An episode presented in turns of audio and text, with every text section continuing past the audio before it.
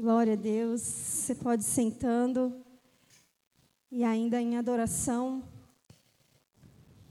Existe uma graça derramada sobre esse lugar. Eu não sei se você percebeu. Existe uma graça derramada sobre esse lugar. Eu queria que você fechasse os seus olhos e você cantasse o refrão desse louvor junto comigo.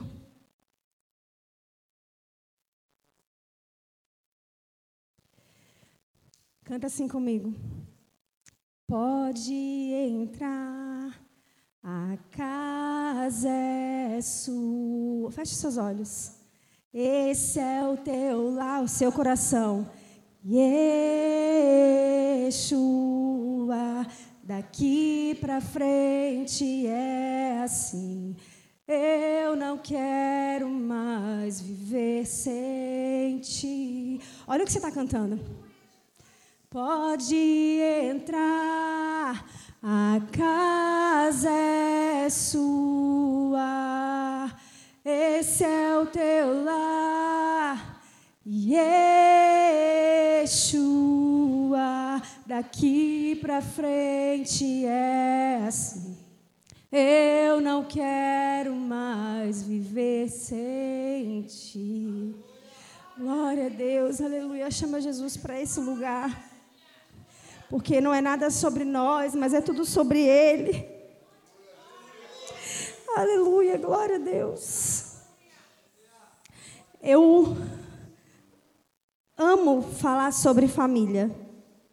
Nós vamos falar sobre família hoje. Eu amo falar sobre família, sabe por quê? Porque apesar de eu não ter vindo de uma família perfeita e não ter hoje uma família perfeita, eu busco todos os dias para ter uma família de sucesso. Não uma família perfeita, porque ninguém tem, mas o desejo do meu coração e todos os dias nós devemos buscar para ter uma família de sucesso. Amém? E eu lembro, eu lembro que eu sempre gostei desse assunto.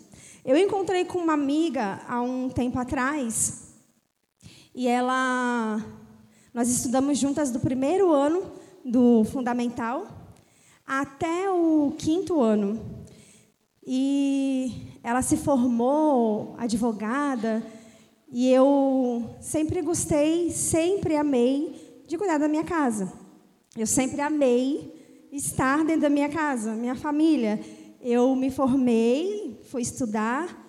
Mas um dia eu encontrei com ela e ela disse assim para mim: Vanessa, você lembra o que você falava na sala quando a professora perguntava para você o que você queria ser quando crescer? Na verdade, a professora perguntava para todas as alunas e ela disse que cada uma respondia a profissão. E ela me lembrou, eu não lembrava disso. Ela disse assim que a professora perguntou, perguntava para mim: "E você, Vanessa, o que você quer ser?" E ela disse que eu respondia assim: "Eu quero ser, eu quero casar, ser mãe e ter filho, ou ter filhos e ter uma família. Então, desde que eu era pequena, isso já estava gravado no meu coração. Eu lembro que minha mãe gostava muito de comprar revistas é, sobre mães, a revista Crescer. E eu, me, eu lembro de eu estar sentada na minha cama lendo as revistas que a minha mãe comprava. E, e, e lendo sobre filhos, é, estudando sobre filhos, ainda adolescente, 12 anos, mais ou menos, eu olhava para aqueles bebês, eu falava, eu quero ter um bebê assim. Então isso já estava gravado no meu coração há muitos anos atrás. Eu cresci, mais ou menos, né? Nem tanto assim. Obrigada, Denis. Eu não cresci tanto assim. Mas eu me tornei uma mulher que ama família, que ama a minha família, apesar de não ser uma família perfeita. Eu queria que você abrisse comigo em segundo livro, no segundo livro de Reis, capítulo 23.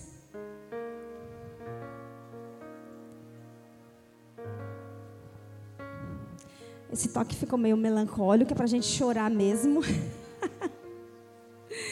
Brincadeira.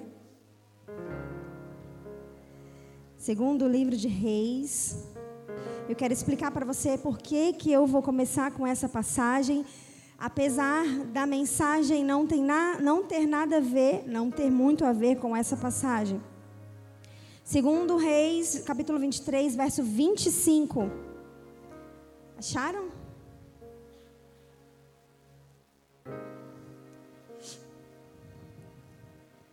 Diz assim: Nem antes, nem depois do rei Josias houve um governador como ele, que se voltasse para Deus de todo o coração, de toda a alma e com todas as suas forças, em conformidade com tudo o que ensinara a lei de Moisés. Bom, essa passagem está falando do rei Josias, um rei que começou o seu reinado, o seu ministério, com apenas oito anos de idade.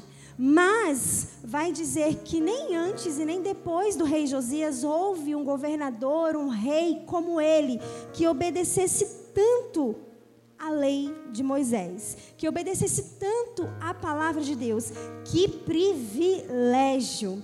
Você já pensou alguém falando sobre você dessa maneira? Nunca houve alguém como Johnny que obedecesse tanto a palavra de Deus. Nunca houve alguém como a Mirelle que se preocupasse tanto em obedecer a palavra de Deus. A palavra diz que esse foi o rei Josias. Por que, que eu estou lendo essa passagem? Porque quando o Senhor ministrou ao meu coração essa mensagem de hoje, eu questionei a Deus e eu falei assim: Senhor, mas é uma mensagem tão simples, todo mundo já sabe disso, todo mundo já ouviu falar sobre isso, por que, que eu tenho que falar de novo?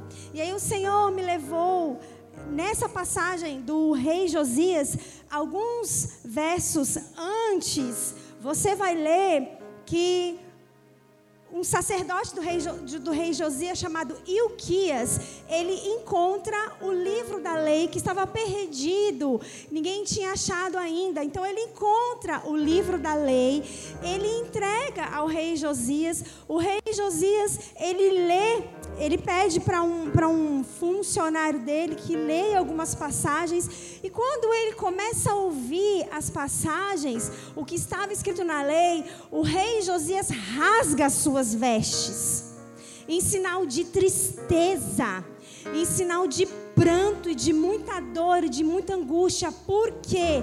Porque ele percebe que o povo, que tanto ele quanto o povo estavam muito distantes daquilo que Deus tinha planejado para eles.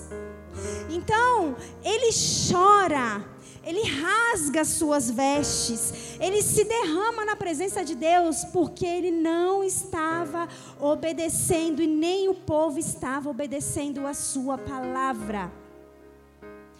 A lei eles já conheciam, mas, somente, mas o fato deles abrirem o livro e relembrarem daquilo que Deus exigia deles, daquilo que Deus tinha pedido para eles, faz com que um, um grande arrependimento gerasse no coração deles, e, e a ponto deles falarem: Vamos pedir perdão. Ele junta todo o povo, ele lê aquela, aquelas passagens e eles choram arrependidos dos seus pecados nós também estamos como aquele povo, porque muitos de nós conhecemos essas coisas simples que eu vou falar aqui hoje, mas muitas vezes estamos fazendo como aquele povo, não cumprindo, não obedecendo, não fazendo. E o que que o Senhor quer gerar no nosso coração hoje? Arrependimento. Eu estava sentada estudando essa palavra e o Senhor falou no meu coração: ore por arrependimento. Porque às vezes nós pecamos nas coisas tão simples que a gente acha que a gente está fazendo de maneira maravilhosa e nós não estamos. O tema da mensagem hoje é uma frase muito conhecida da nossa pastora, Helena Maria. ela diz assim: a sua família. Como? A sua família não pode fracassar. Você conhece família fracassada aqui? Quem alguém conhece família fracassada? Ninguém conhece. A gente tem um conceito muito errado sobre sucesso, ter êxito.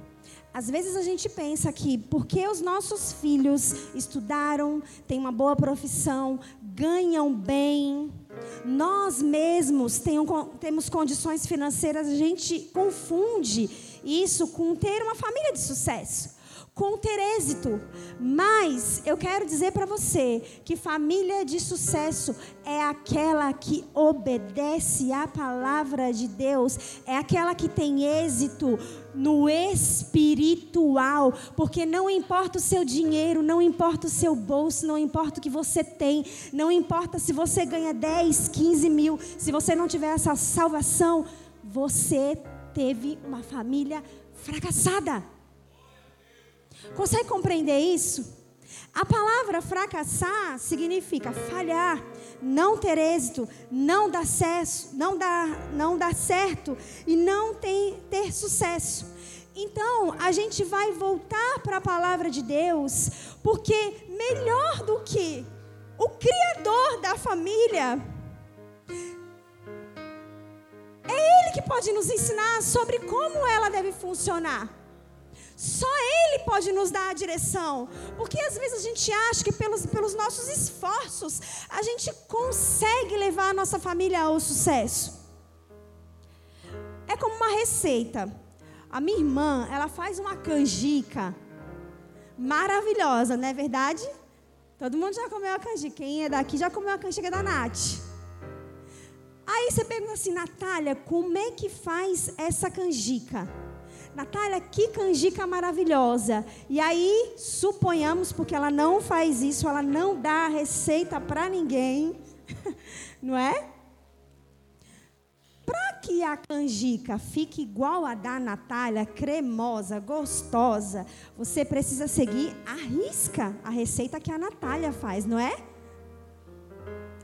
Com a família é assim. Aí você já viu que às vezes você pega um, um, prato, aí você chega na sua casa, você quer fazer do seu jeito, com as receitas do seu jeito. A Natália fala assim: não pode ser leite condensado de segunda linha, tem que ser o moça. Depois corta isso aí, porque a moça não está patrocinando a gente. tem que ser o moça. Não pode ser qualquer leite de coco, leite de coco, creme de leite. Não pode, tem que ser os ingredientes certos que ela fala. Eu já tentei dar uns ingredientes de segunda linha para ela. Quando eu comi, não estava a mesma. Não estava. Não estava igual. Eu falei, é verdade? Tem que ser daquele. Para que a nossa família funcione, precisa dos ingredientes certos. E eles estão aqui na palavra de Deus. Não é do nosso jeito, não é da maneira que a gente pensa, é da maneira de Deus. Amém?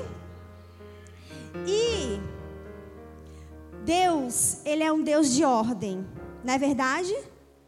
Tem gente desorganizada aí, né? tem gente desorganizada aí. Mas nosso Deus não, nosso Deus é um Deus de ordem. E o que que nós vamos ouvir hoje? Que Deus, ele determinou um lugar para cada membro da nossa família. Você já viu que tá tudo bagunçado aí fora, não é verdade? A mulher que manda no marido às vezes, o filho que tem a voz mais ativa, o cara que não fala nada, que fica ali só na de molho, tudo errado. Tudo contrário. Mas para que a nossa família é, tenha sucesso e não fracasse, cada membro dela precisa estar no lugar exato que Deus planejou. E eu queria começar falando da posição dos homens. Tem homem aí? Como que é o grito dos homens aqui da igreja?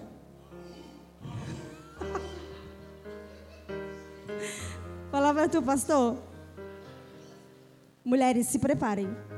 Palavra do pastor. Como que é o grito dos homens mesmo? Ficaram com vergonha, gente, tá vendo? Uma mulher influenciou vocês, gente. Que isso? Como que é o grito dos homens? Que isso? Peraí. O que que tu fez com eles?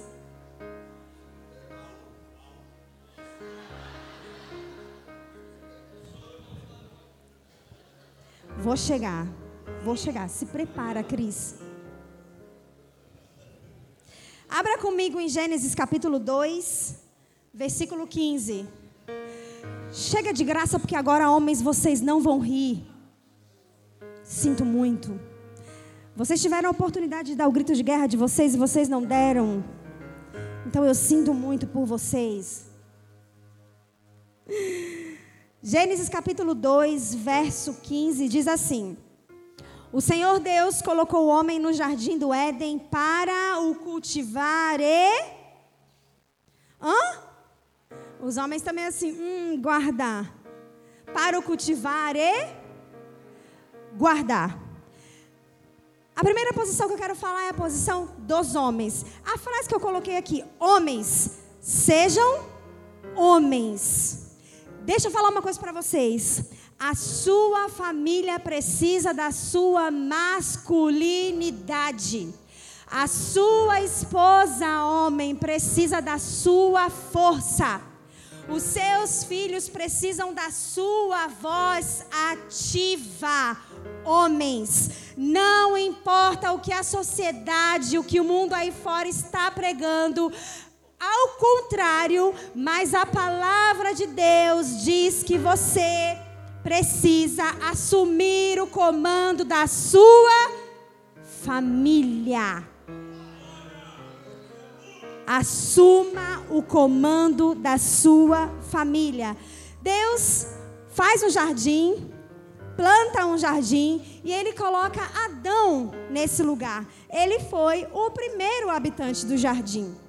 E aí, Deus fala para Adão: você vai ficar aí e você vai cultivar e guardar esse jardim. Essas duas palavras, elas servem como um resumo do mandato da Bíblia para o comportamento masculino. E jovens e adolescentes, aprendam. Aprendam isso. Eu vou chegar em vocês também, viu?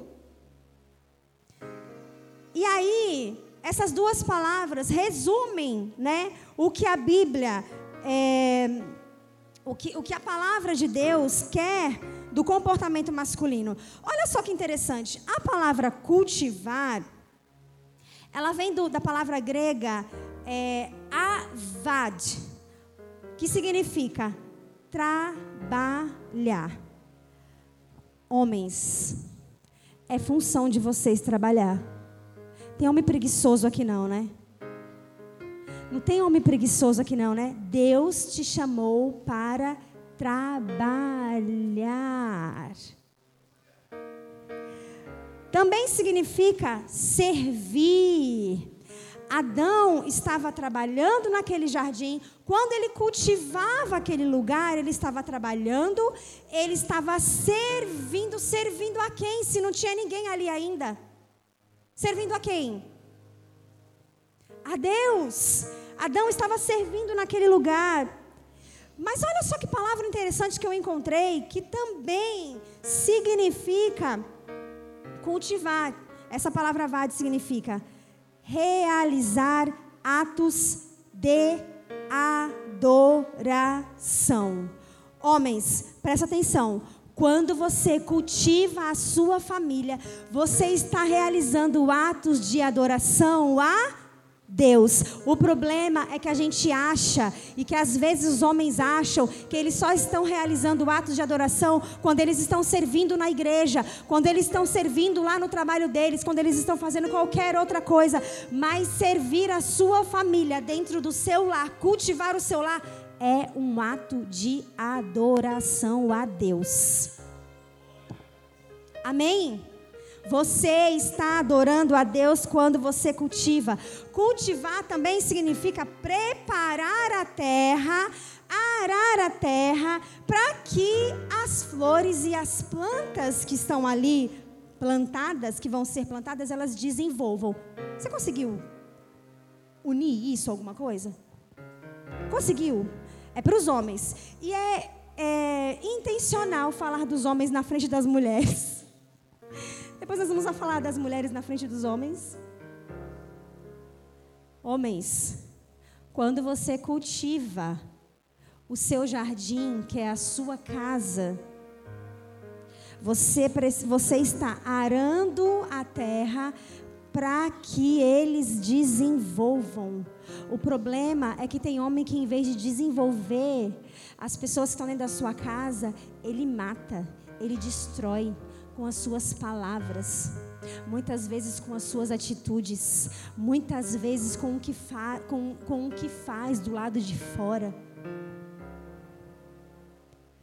A sua função é arar a terra para que sua esposa, os seus filhos desenvolvam. É isso que significa cultivar. Deus deu uma família, homens, para você cuidar. Para de correr e para de negligenciar a sua família.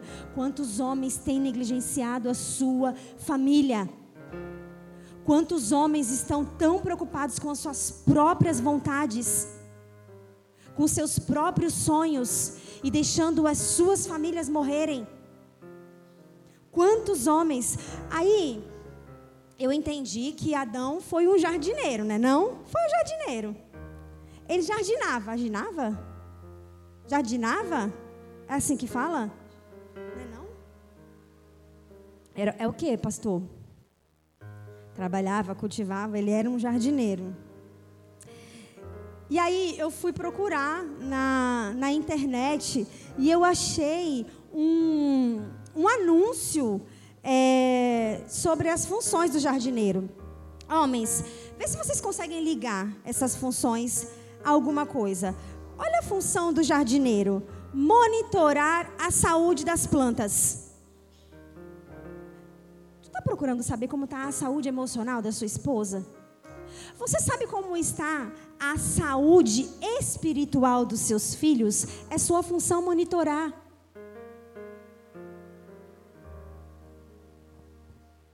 Regar e alimentar. Regar, jogar água para que cresça, alimentar, provisão Podar. Sabe o que é poda? Disciplina. Meu, tem muito pai fugindo e deixando para a mãe só disciplinar. Resolve aí, mulher. Não é?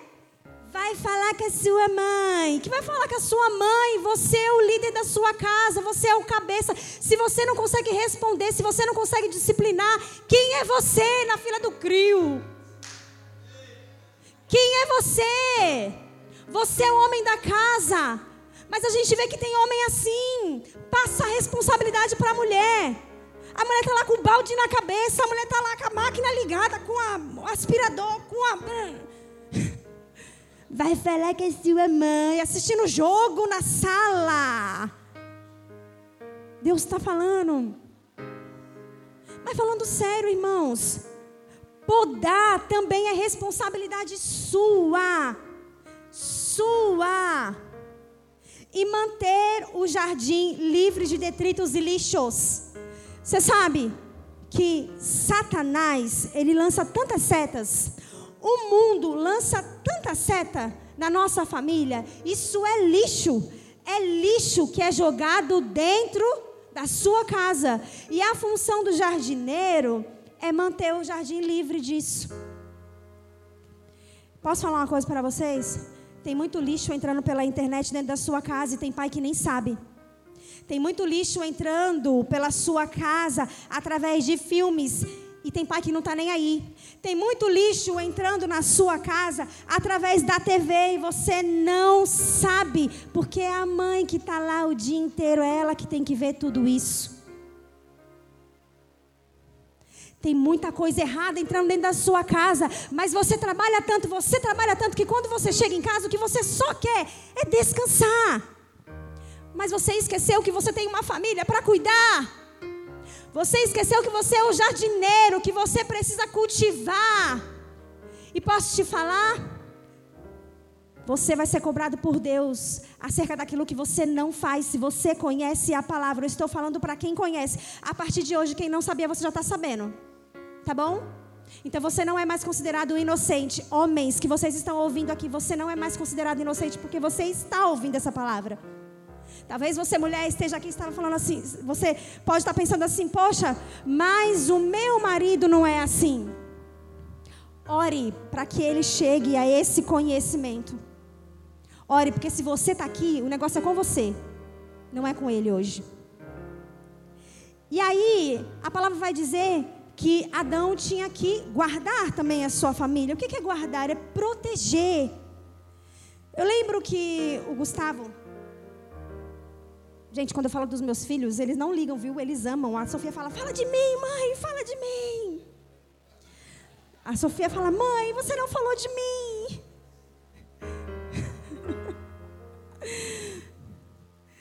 Eu lembro que o Gustavo, quando ele tinha mais ou menos uns 8, 9 anos, eu acho, se não for a cidade, Denis me corrige. Denis foi a primeira vez para o retiro de homens. E o Denis sempre foi um pai muito presente, um marido muito presente. Ele tem defeitos, viu, gente? Mas eu também sei e elogio as qualidades. Ele sempre foi um pai muito presente, né? Um marido muito presente. E aí eu lembro que ele foi para o retiro.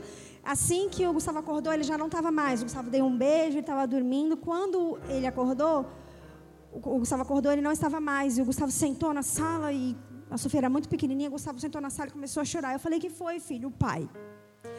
O pai, ele ficou muito é, sensível, porque o pai tinha saído, ia ficar três dias fora. Acho que era a primeira vez que você ficava tanto tempo assim, né? E aí, é, no mesmo dia, o Gustavo pegou umas caixas lá em casa e ele começou a montar. Ele fez um robô, mais ou menos um homem é, mais ou menos dessa altura, ele fez olhos, ele fez nariz, boca, cabelo. É, não lembro se ele colocou um, alguma roupa, alguma coisa assim. E ele colocou na, de frente para a porta da minha casa. De frente, assim. Quando a gente abria a porta, você já dava de cara com aquele boneco. Estranho. Tinha cabelo na época. Tinha cabelo na época, a gente precisa falar. E aí, eu falei assim, filho, o que, que é isso aí que você fez? Ele falou, mãe, é o pai. Eu falei, meu Deus do céu. Mãe, é o pai. E eu fiquei encucada com aquilo, e dias depois, a gente fez chamada de vídeo, mostrei pro Denis e tal. Dias depois eu procurei uma amiga que é psicóloga, e eu contei, né? Falei, ai, tu não sabe o que aconteceu, o Denis foi e tal, tal. E ela falou assim: Poxa, que bom. Sabe o que isso significa? Que ele entende que o pai é a proteção da casa. O pai é quem protege, o pai é o líder da casa. Então, na falta do pai, ele fez um boneco para representá-lo e que ficasse na entrada da casa, porque qualquer coisa que acontecesse, o boneco estava ali representando o pai. Eu falei, o quê? Não tinha percebido isso. Ela falou, é assim. Eles demonstram de outra maneira. Você viu que interessante? Os filhos percebem quando os pais lideram as suas famílias e quando, ele as, quando eles as protegem. Deus fala para Adão proteger o jardim. E aí eu te pergunto de novo: proteger do quê? Se só, tem, só tinha ele lá, Eva ainda não tinha sido criada. Do que que Deus estava pedindo para Adão guardar a sua família das ciladas de Satanás, que Deus já sabia que entraria no jardim, sopraria no ouvido de Eva e destruiria tudo. O que que Deus está nos ensinando hoje? Homens, você tem o governo espiritual da sua família. Você precisa proteger a sua família das ciladas, das armadilhas de Satanás. Mas sabe o que a gente vê? A mulher tem que chamar o homem para ler a palavra, a mulher tem que chamar o homem para orar, a mulher tem que chamar o homem para ir para a igreja, a mulher tem que fazer isso, a mulher tem que fazer. Cadê você? Cadê você quando Deus te chama para guardar a sua família, para proteger a sua família? E Satanás entrando, e Satanás falando, e Satanás fazendo e a sua família com as portas abertas, porque você não ora, porque você não cuida, porque você não protege. É, é duro, mas é isso que a palavra está dizendo. Homens, acordem. Tem família fracassando porque você não se posicionou. Tem família à beira do precipício porque você não se posiciona. Porque você está brincando demais no videogame. Porque você está preocupado demais em comprar roupa nova para você. Porque você está trabalhando demais. Porque você está preocupado em passar as suas tardes de domingo assistindo o jogo, em vez de se preparar para vir com a sua família para a igreja. O dever do homem começa pela responsabilidade de exercer devidamente o seu papel de governo espiritual na família. Proteger a sua família não é somente fisicamente, não é somente emocionalmente, é também, mas espiritualmente. Deus vai cobrar de você aquilo que você não está cumprindo, a função que Ele colocou você para exercer.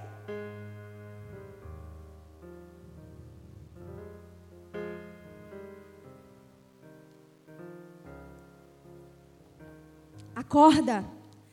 Acorda enquanto é tempo. Acorda enquanto a tua família ainda não, não fracassou. Acorda.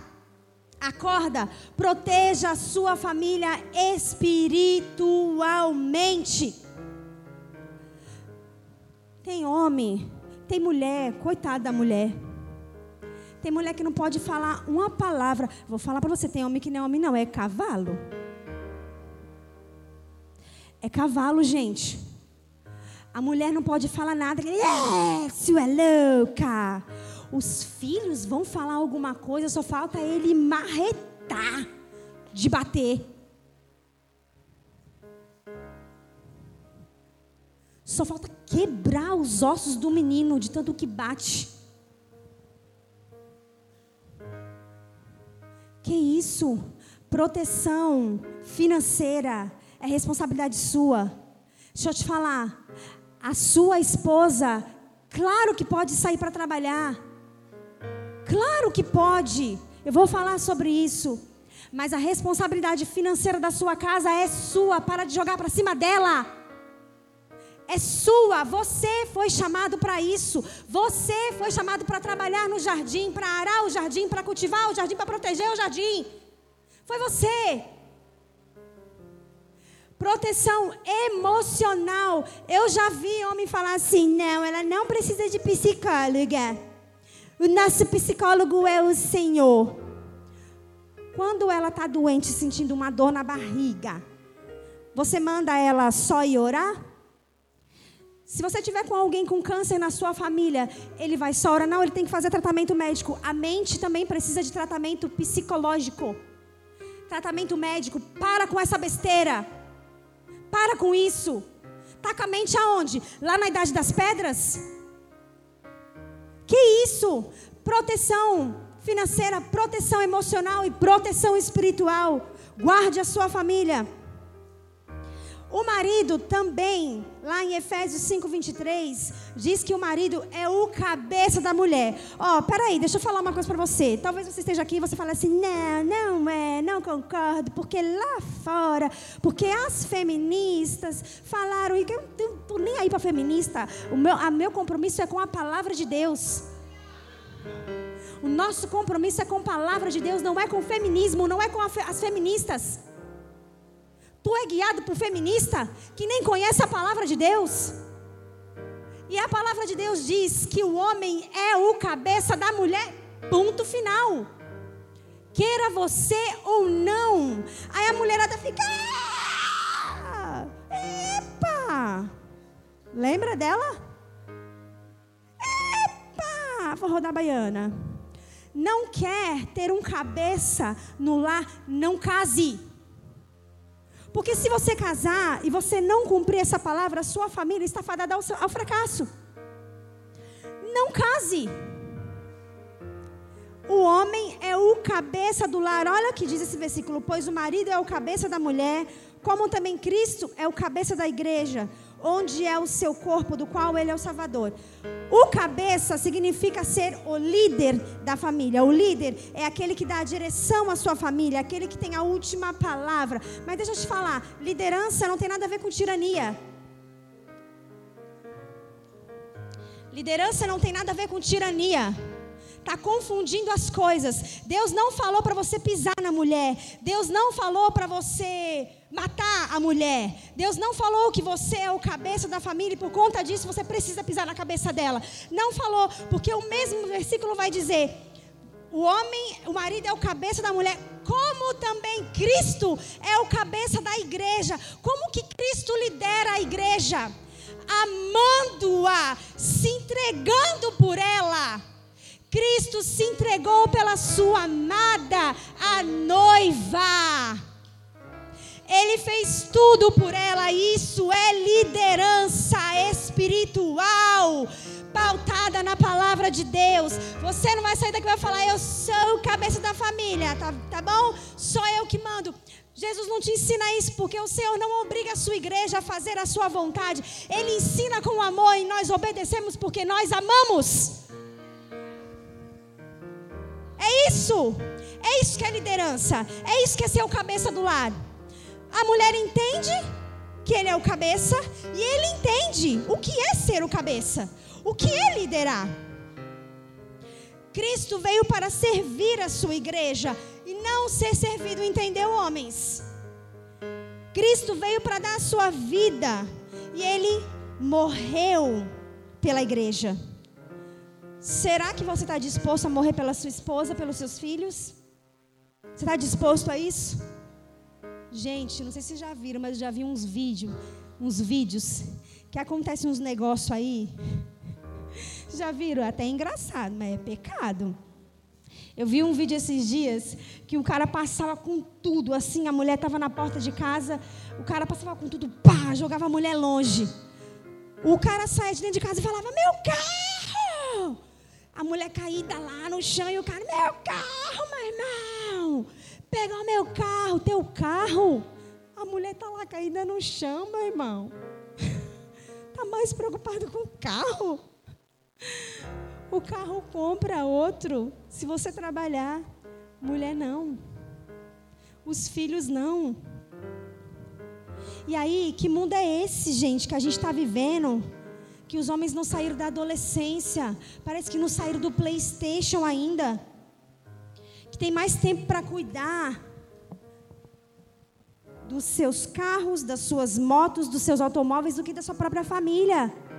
Que mundo é esse que a gente está vivendo? Um mundo que os homens estão mais preocupados em exercer os seus dons e os seus talentos do que arar a terra para que a sua família desenvolva. Que mundo é esse?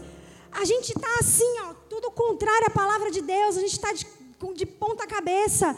E estamos achando normal, sabe por quê? Porque a gente liga a nossa televisão, a gente assiste lá algumas novelas e fala: é isso, é isso aí que tem que fazer.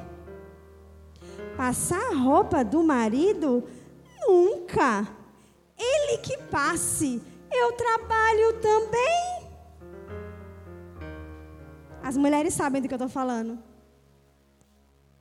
Ele sabe onde fica o ferro. Ele, eu vou explicar o caminho correto. Ele vai lá, abre o armário, pega o ferro, coloca a roupa lá em cima da passadeira. É assim, ó, vou te ensinar, ó, para frente, para trás, para frente, para trás. Se vira. Que isso? Que isso? Deixa eu falar.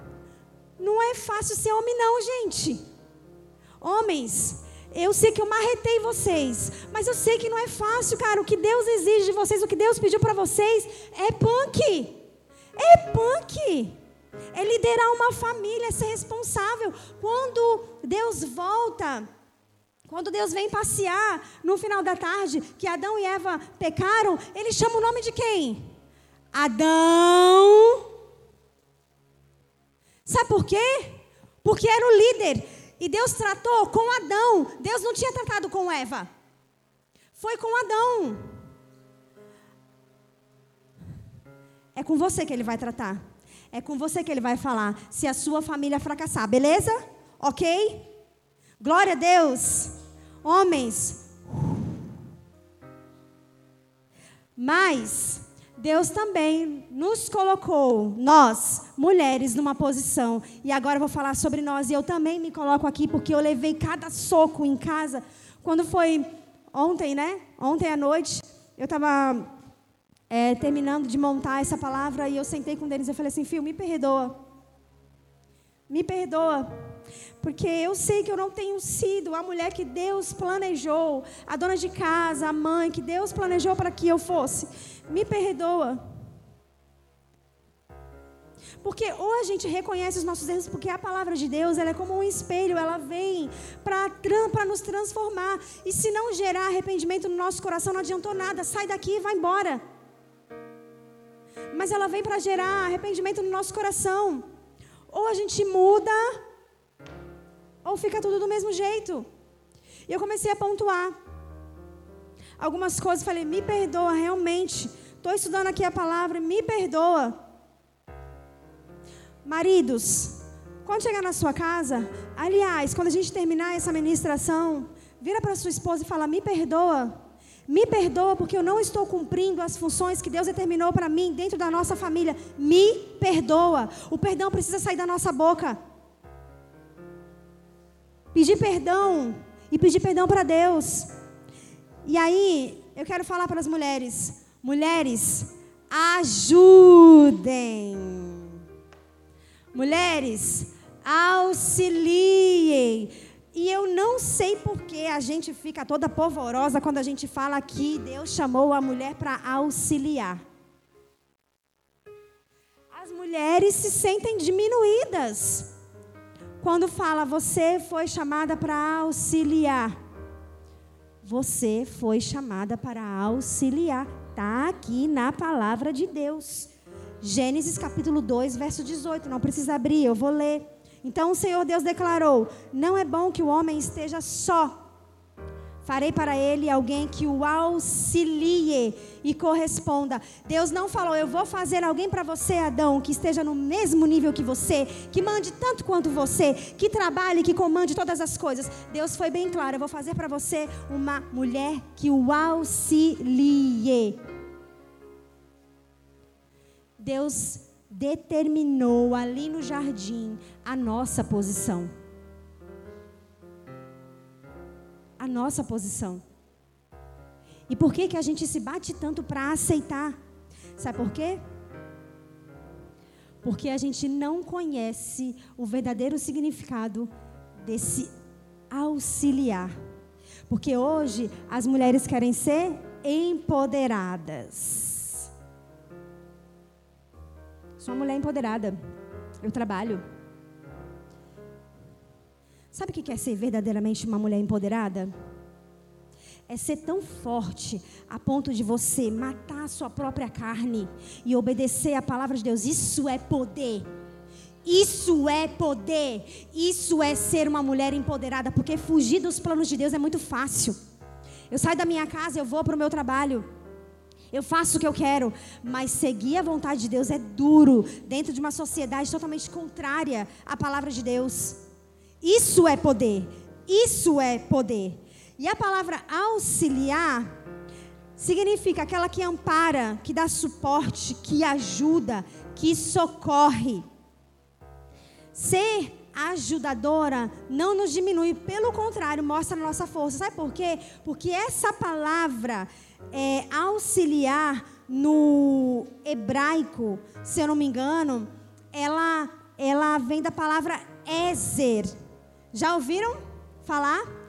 A palavra Ézer. E essa palavra Ézer, ela é usada várias vezes na Bíblia, referindo-se a Deus e ao socorro de Deus ao povo dele. Então, o que, que eu concluo?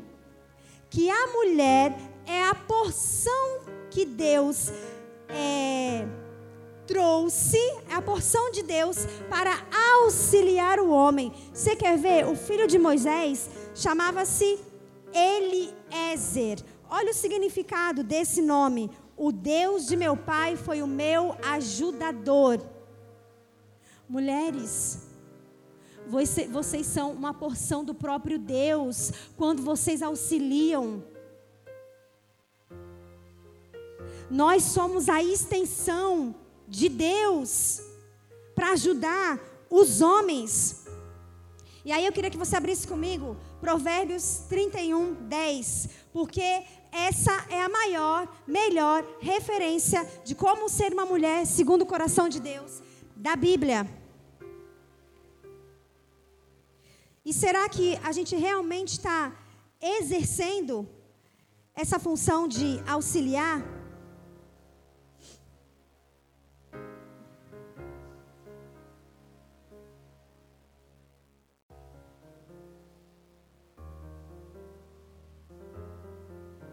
Diz assim. Presta atenção se você se encaixa nisso aqui. Porque ou a gente, a gente é, se analisa, porque nós não estamos aqui para analisar o outro. Nós estamos aqui para analisar nós mesmos. Não é verdade? Uma esposa. Vou tirar dessa versão aqui, porque eu gosto mais da outra.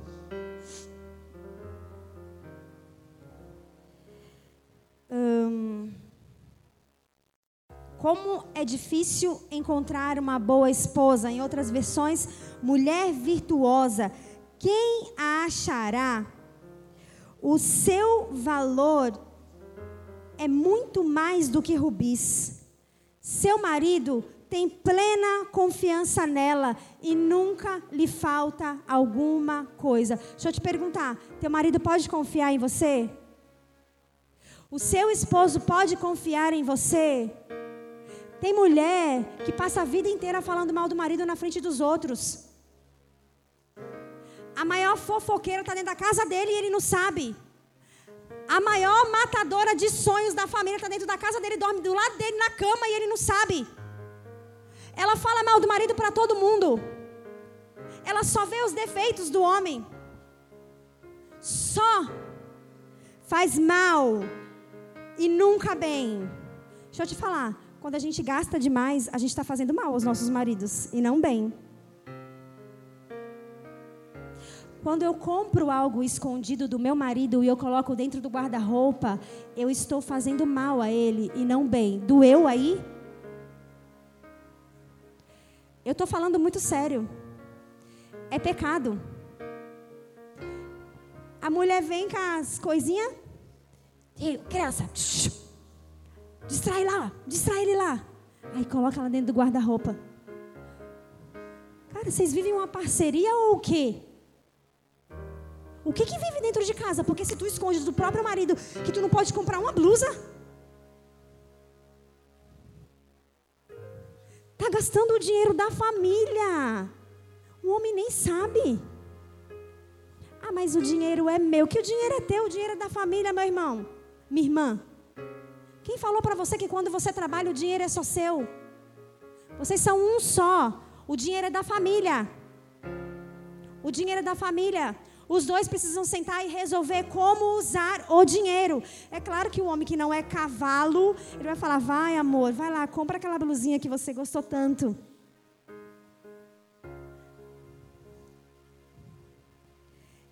Ela só lhe faz o bem e nunca mal todos os dias da sua vida.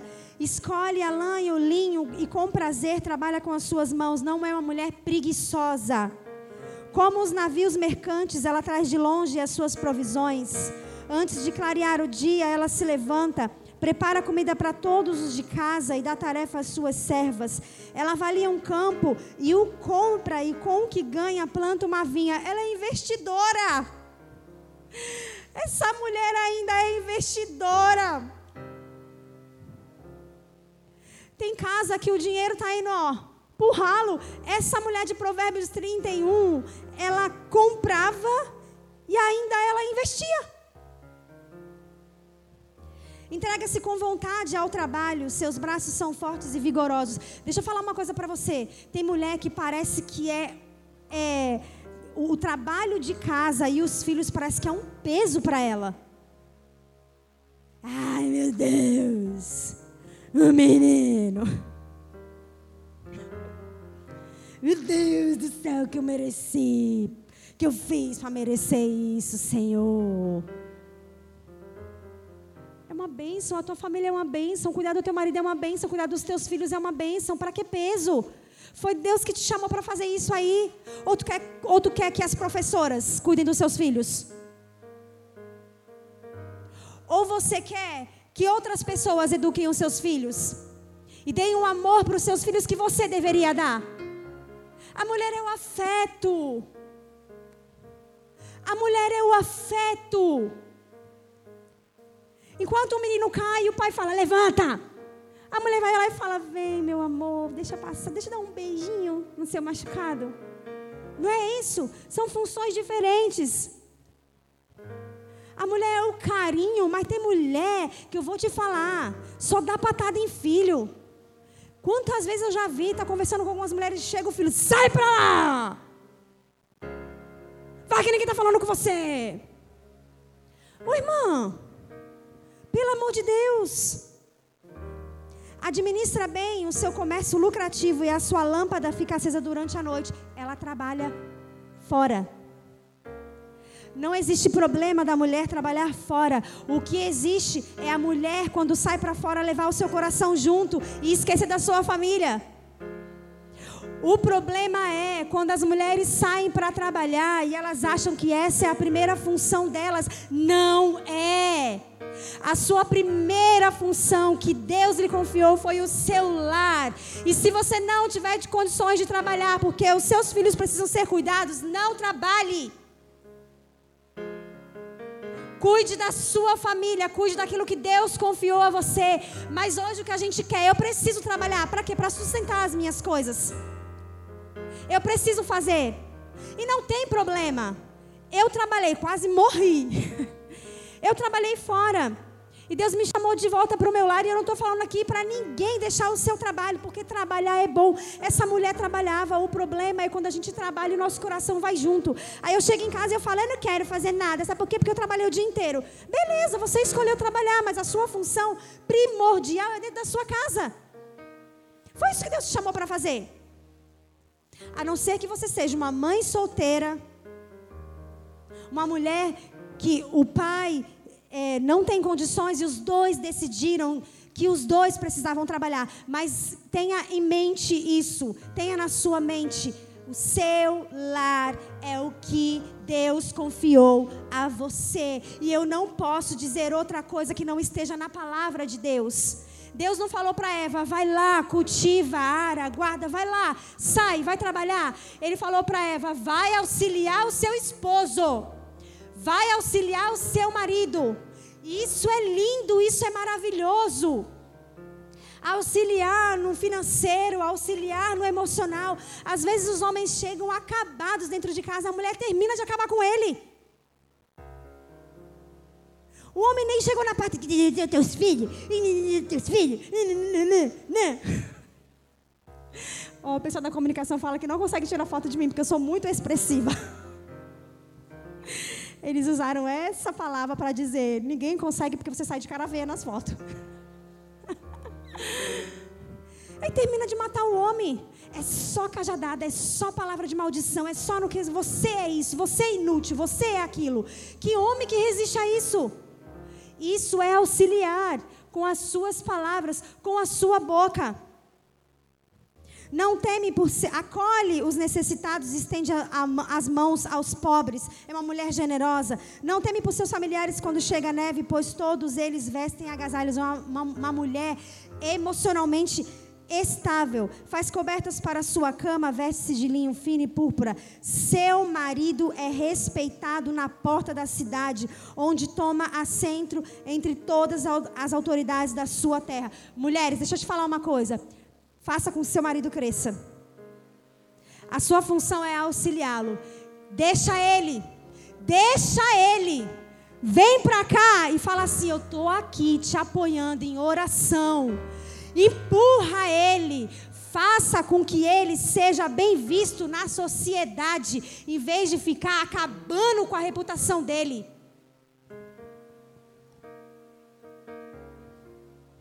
Uma vez uma pessoa disse assim para mim: Ai, amiga, eu falei para ela é, de uma qualidade do Denis, né? E ela disse assim para mim: Ai, amiga, o Denis é perfeito, né? Eu disse assim: Não é. Tem muitos defeitos, mas só ele vai ouvir lá dentro do nosso quarto os defeitos e às vezes as crianças escutam também. ah, tu não fez isso lá dentro do nosso quarto o que eu tenho para falar para ele. Porque eu não preciso desmerecê-lo na frente das pessoas. Eu não preciso falar mal dele na frente das pessoas. Porque depois, meu irmão, minha irmã, ó, a noite romântica dura a noite toda, a gente se acerta e sabe o que acontece? As pessoas, as pessoas aí estão olhando mal o seu esposo. Tem mulher que é assim, não pode ter uma briga em casa, corre para para casa dos pais. Oh, foram raras as vezes, eu nem me lembro que eu fui incomodar os meus pais por conta de uma confusão minha e do Denis. Aí tem casal que não pode acontecer nada, aí corre para a mãe. Aí no outro dia tão bem, aí a mãe tá lá o quê? Remoendo porque aquele cara fez mal para minha filha. O pai, então, eu pego ele, eu acabo com ele se ele fizer alguma coisa a minha filha. Toma vergonha, resolve dentro do seu quarto. Resolve lá. Porque depois a gente vai resolver, depois a gente vai se acertar.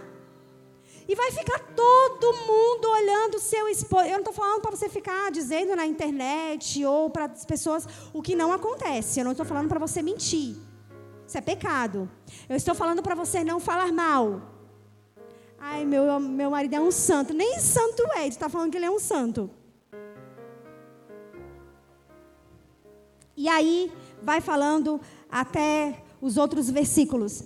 A mulher, ela é o perfume do lar. A mulher é aquela que dá cor e a alegria para a sua casa. Você já viu que o homem não sabe decorar? Às vezes a gente também não sabe, mas a gente coloca uma plantinha, mudou todo o ambiente. A gente coloca o cheirinho na casa. Quem é que troca os lençóis toda semana? É nós. Que joga. Ou vocês não fazem isso? Gente, toda semana que precisa trocar os lençóis, pelo menos. Porque o homem sua, não é a gente, é o homem que sua. Bastante.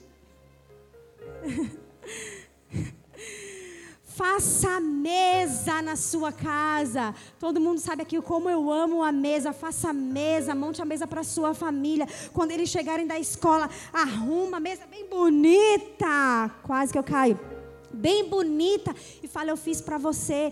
Tira aquelas louças que você ganhou do casamento e que ninguém, que você não usa. Tira e põe para usar com a sua família. Tu vai morrer, vou falar. Tu vai morrer, ele vai casar com outra e vai usar as louças que você guardou. Para com isso. Usa tudo, minha irmã. Usa tudo. Eu uso tudo. Se vier, vai pegar com baba, vai pegar com tudo deixo nada guardado, pegando pó, nada. Faça a mesa, arrume a sua casa, cuide dos seus filhos. A mulher é a guardiã do lar. Sabe o que é ser um guardião? Antigamente, os guardiões nos palácios, eles ficavam em cima do muro. Os muros não eram como os muros da nossa casa, eram muros com larguras grandes, com muitas muitos metros, não sei como que fala. E aí os guardiões, eles ficavam andando ali naqueles muros. Quando eles avistavam o perigo de longe, eles corriam para avisar os soldados. Essa é a nossa função. Mulheres, vocês estão olhando o perigo vindo de longe, sabe por quê? Porque o sexto sentido está com a gente. É a gente que percebe muitas coisas que eles não percebem. Tu já viu mulher? Aí tu viu a cara dela? Ela me olhou de jeito estranho. O homem, Tá louca? Nem percebi. Olhou, olhou, olhou. Ela tá falando de mim. Para, mulher. Que isso? Tá falando? Tá sim, ela tá falando. Eu, eu percebi. Nem é às vezes, né? Nós temos esse sexto sentido mais apurado. Então, a gente vê de longe o perigo. Quando você vê de longe o perigo, você corre para avisar quem? O soldado. O soldado. Porque é ele que vai guardar e proteger. Amém? Glória a Deus. Mas existe uma outra função também, já estou terminando, tá bom? Existe uma outra função na família que é a dos filhos.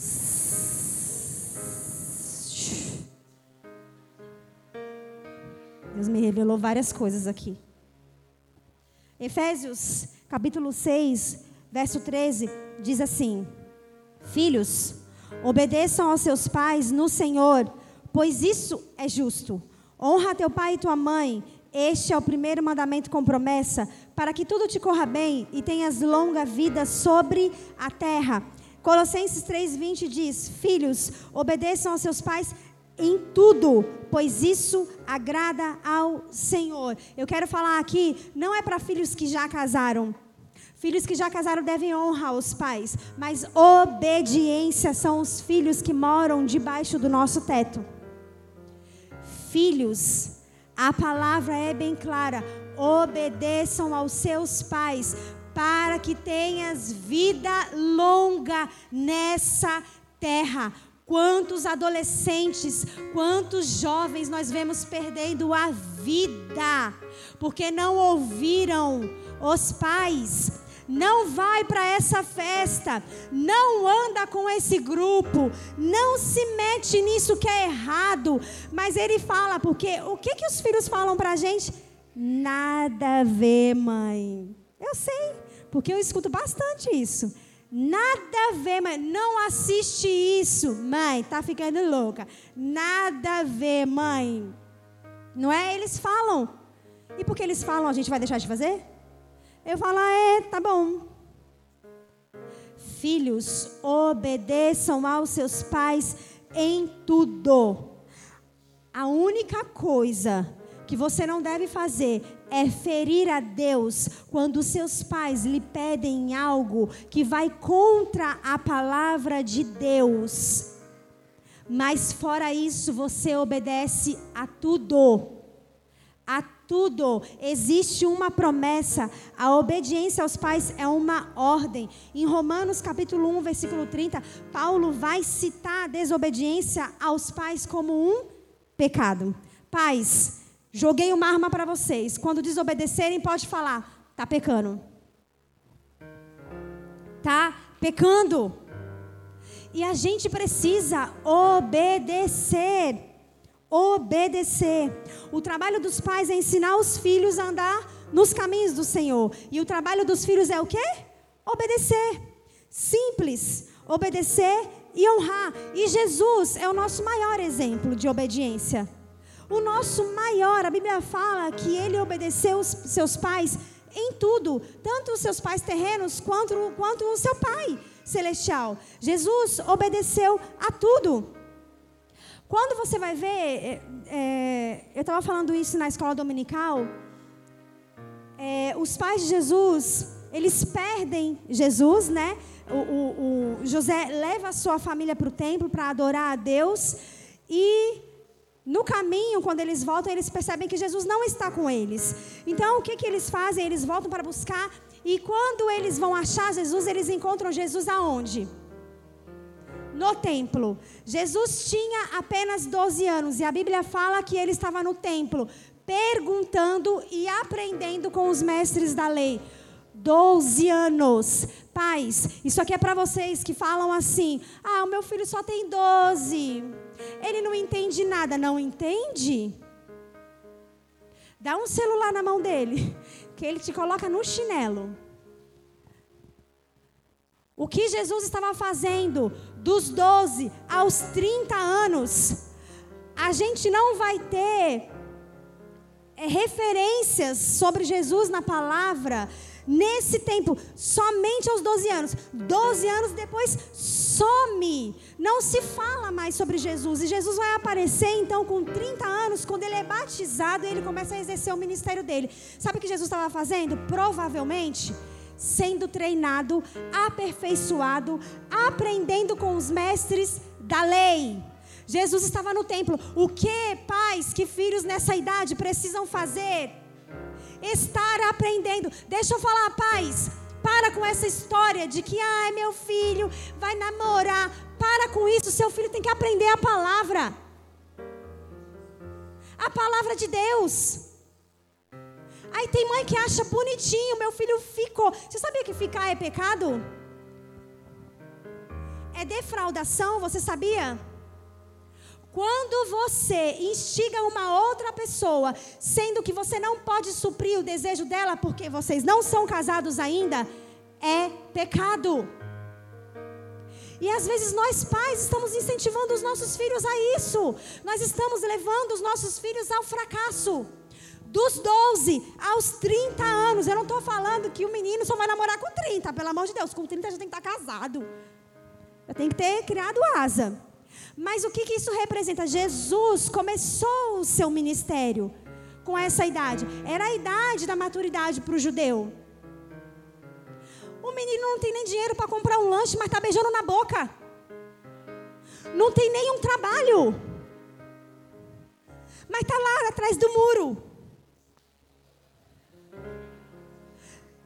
A gente ri, mas isso é muito sério. Porque nós pais estamos deixando os nossos filhos se afundarem espiritualmente. Ah, não vai acontecer? A gente não vai pegar? Pode acontecer. Repreende, disciplina, coloca de novo no eixo.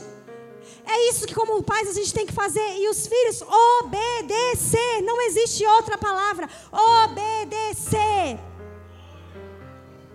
obedecer. Filhos, vocês vão viver muito se vocês obedecerem os seus pais. Vocês vão receber muitas bênçãos de Deus se vocês obedecerem os seus pais. Pais, treinem os seus filhos. Eu estava falando aqui na escola dominical, Manoá, quando ele recebe a instrução do anjo, quando ele escuta sobre o anjo que ele vai ter um filho, que era Sansão, um menino consagrado a Deus, ele chega para o anjo e fala assim: Como eu procedo com o menino? Como que eu faço? E o Senhor falou para mim: olha só o coração de Manoá, desejoso para aprender como criar o seu filho dentro da minha vontade. Aí a gente tem curso para pais, pais não aparecem. Aí a gente tem curso para família, os pais não querem saber. O homem, Manoá, ia receber um, um Sansão. O Sansão, gente. E nós, como pais, estamos como? Ah, eu vou lá no YouTube. Eu vou aprender como criar filhos. Vai no YouTube para você ver o que, que tem lá. Não vai na palavra, não. Deixa eu te falar. Você foi chamado para guiar, guiar os seus filhos espiritualmente. A sua função é levá-los até o céu. Você já imaginou você chegando no céu porque você vinha para a igreja, porque você estudava a palavra, você vinha para a escola dominical, mas os seus filhos não? Qual é o sentimento de uma mãe, de um pai? Aí a gente ri, a gente acha graça, eu também dou risada, é engraçado, mas no final de tudo, a gente vai pagar uma conta cara. Fala não para os seus filhos, diga não para os seus filhos, sim. Deixa eles se frustrarem, sim. Não tem problema. Crianças frustradas crescem fortes. Adolescentes que se frustram crescem, crescem forte. Eu estou finalizando. Eu estava assistindo um podcast, eu não sei quem conhece aqui, a Luiz Barsi. Quem já ouviu falar? É a filha do Luiz Barsi, é o maior investidor da Bolsa de Valores. Ele é um bilionário. Um bilionário. Ele saiu de engraxate para bilionário. De dividendos, que eu estou aprendendo isso agora, de dividendos, ele ganha mais de um milhão por dia cara é fera. E ele tem filhos. E a Luíse começou a seguir os mesmos passos do pai. Ela é uma jovem, ela tem 28 anos. E ela conta num podcast que com 14 anos ela disse assim pro pai dela: Pai, me dá mesada? Eu queria receber mesada. Aí o pai dela falou assim: Filha, eu vou fazer melhor. Em vez de te dar a mesada, eu vou te dar três ações que eu invisto e você vai investir nelas. Se você souber investir, você vai ganhar 300 reais por mês. Mas você precisa saber investir. Sabe o que esse pai fez? Ele está dando a isca. Ele está dando de presente. Ele está dando de bandeja. Ela é uma das maiores investidoras, junto com o seu pai. Ela postou esses dias no Instagram dela: Eu estou ganhando um milhão por mês com dividendos. Estou quase perto do meu pai que está ganhando um milhão por dia. Ela está seguindo os passos dela porque um dia o pai, com 14 anos, em vez de dar uma mesada para ela, ele deu a isca para ela pescar. Aí a gente quer dar tudo para os nossos filhos, porque a gente não teve nada na nossa infância. Porque a gente viveu uma vida pobre, a gente acha que dá, dá, dá, dá, dá para os nossos filhos, vai fazer bem para eles. E não vai. Faça os seus filhos crescerem, porque quando você morrer, se eles não souberem administrar a grana que você deixou para eles, vai acabar tudo. Vai acabar tudo. Ensine os seus filhos, prepare os seus filhos para eles exercerem o ministério deles. Na infância, a gente trabalha caráter, identidade. Quando chega na adolescência, a gente continua trabalhando isso, mas a gente começa a preparar os nossos filhos para voarem. A gente começa a preparar os nossos filhos para irem para fora, para exercer o seu ministério, para exercer sua profissão. Vai dando tudo de bandeja para eles para você ver.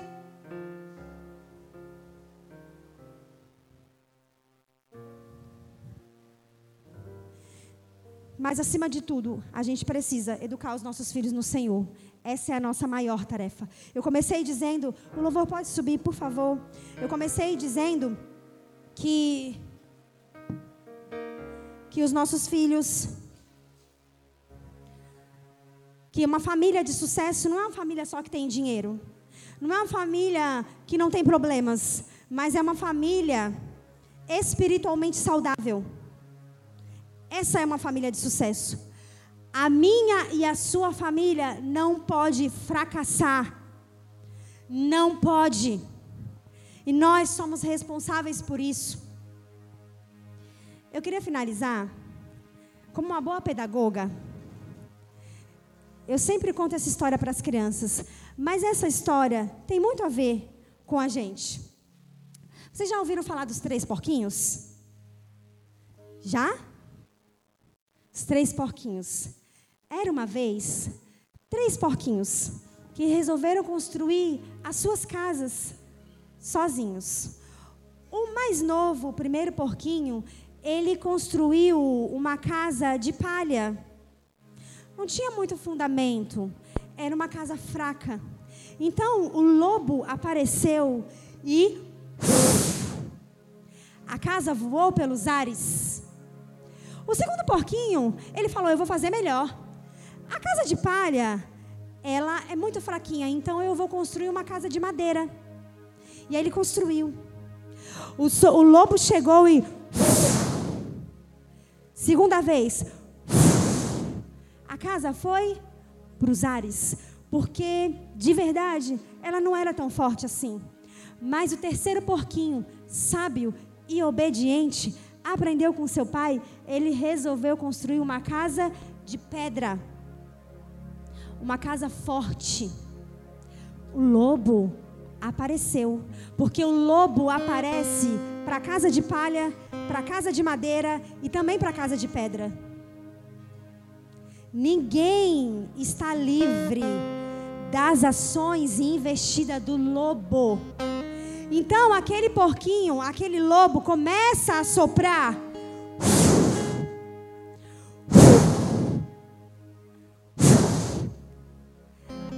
Casa não cai, porque aquela casa foi construída de uma maneira forte.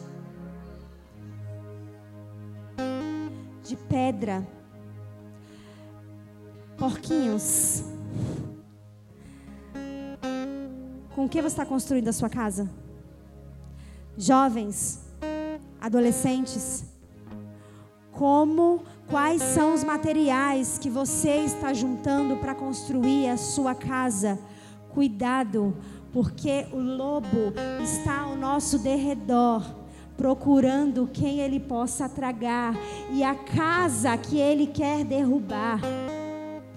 E se a sua casa for fraca, ela vai cair.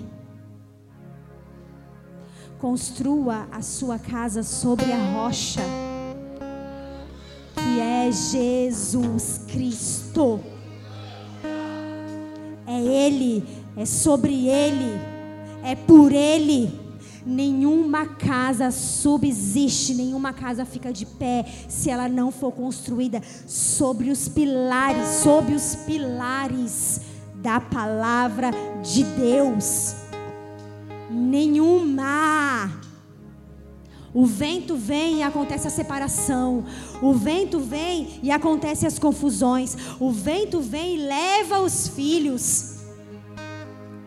Construa a sua casa sobre a rocha. Eu queria que você, que você levantasse.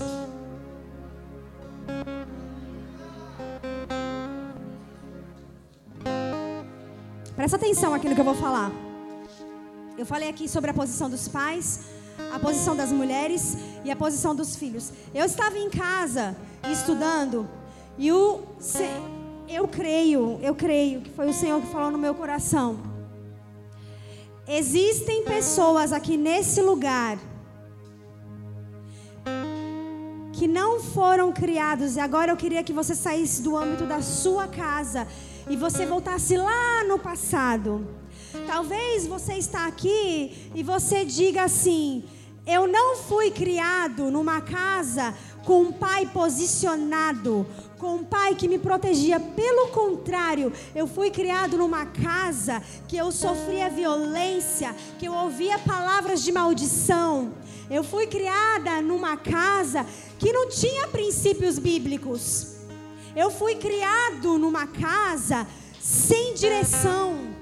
E você hoje culpa o seu pai por aquilo que você não faz hoje. Presta atenção nisso. Talvez você, mulher, esteja aqui e fale: Eu não fui criada, eu não consigo fazer do meu lar um lar que agrada a Deus, um lar que o, o, o, o cheiro suave e agradável sobe para as narinas de Deus, porque eu não fui criada por uma mãe amorosa. Você não sabe, pastora, como que era o meu lar. Você não sabe os problemas que tinham lá. Hoje eu sou um filho rebelde, eu fui um filho rebelde, porque eu não fui criado por pais que me direcionaram. Mas eu quero te falar uma coisa: hoje é dia de cura. Senhor fala no meu coração, é dia de cura. O Senhor quer curar o seu coração, para que a partir de você você faça do seu lar um lugar da habitação de Deus. Vamos parar de olhar para o passado. Eu queria chamar aqui na frente. Não sei se tem alguém. Eu senti no meu coração de orar por essas pessoas. Mas eu não sei se tem. Mas eu queria que, se tiver, não tenha vergonha. Não tenha vergonha porque hoje é dia de cura. A mulher do fluxo de sangue, ela se arrastou até Jesus para buscar a cura. E a gente quer cura do lugar onde a gente está.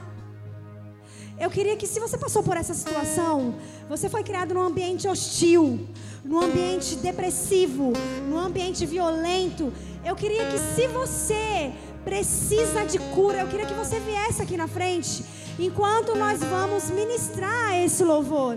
Eu queria que você rasgasse o seu coração. Eu queria que você falasse para Deus: Senhor, cura o meu coração. Eu tenho tantos traumas. Eu ainda me lembro, Senhor, das palavras do meu pai. Eu ainda me lembro, Senhor, das suas da minha mãe.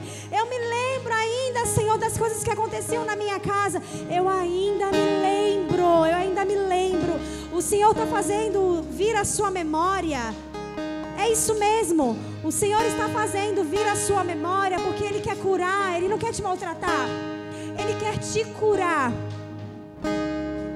Mas se não existe ninguém, nós vamos orar e se tiver, você vem à frente. Eu queria que você se juntasse à sua família. Eu queria que você se juntasse à sua família agora. Junta, pai, mãe, filhos. Se eles estiverem aqui.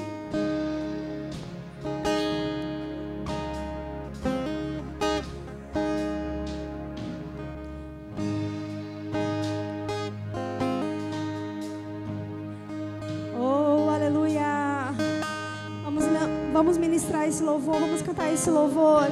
E se você precisa de cura, vem aqui na frente, não perca essa oportunidade. Abraça sua família. Está aberta, pode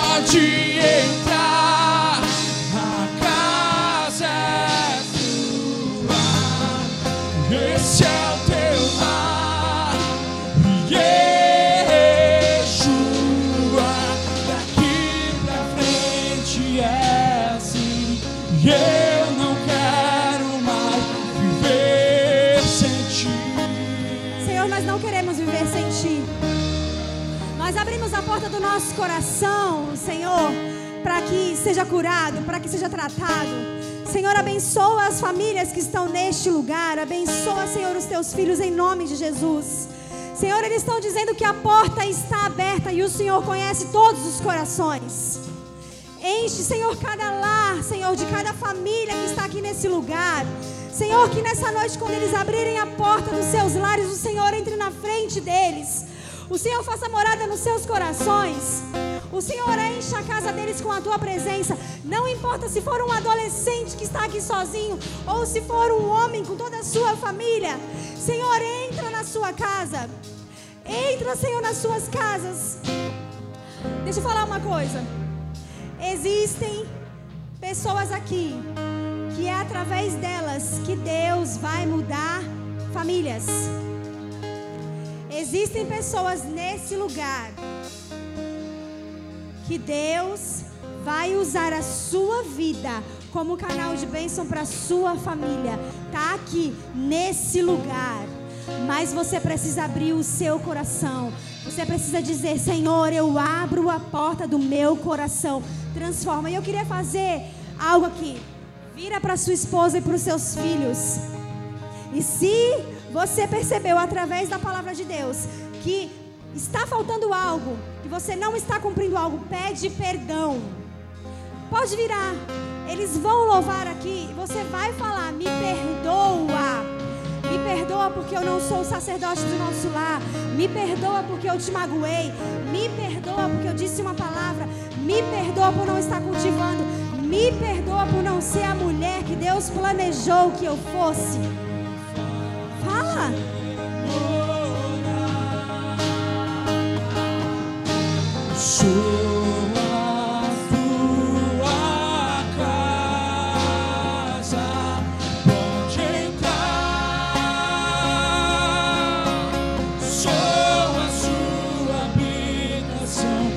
Sou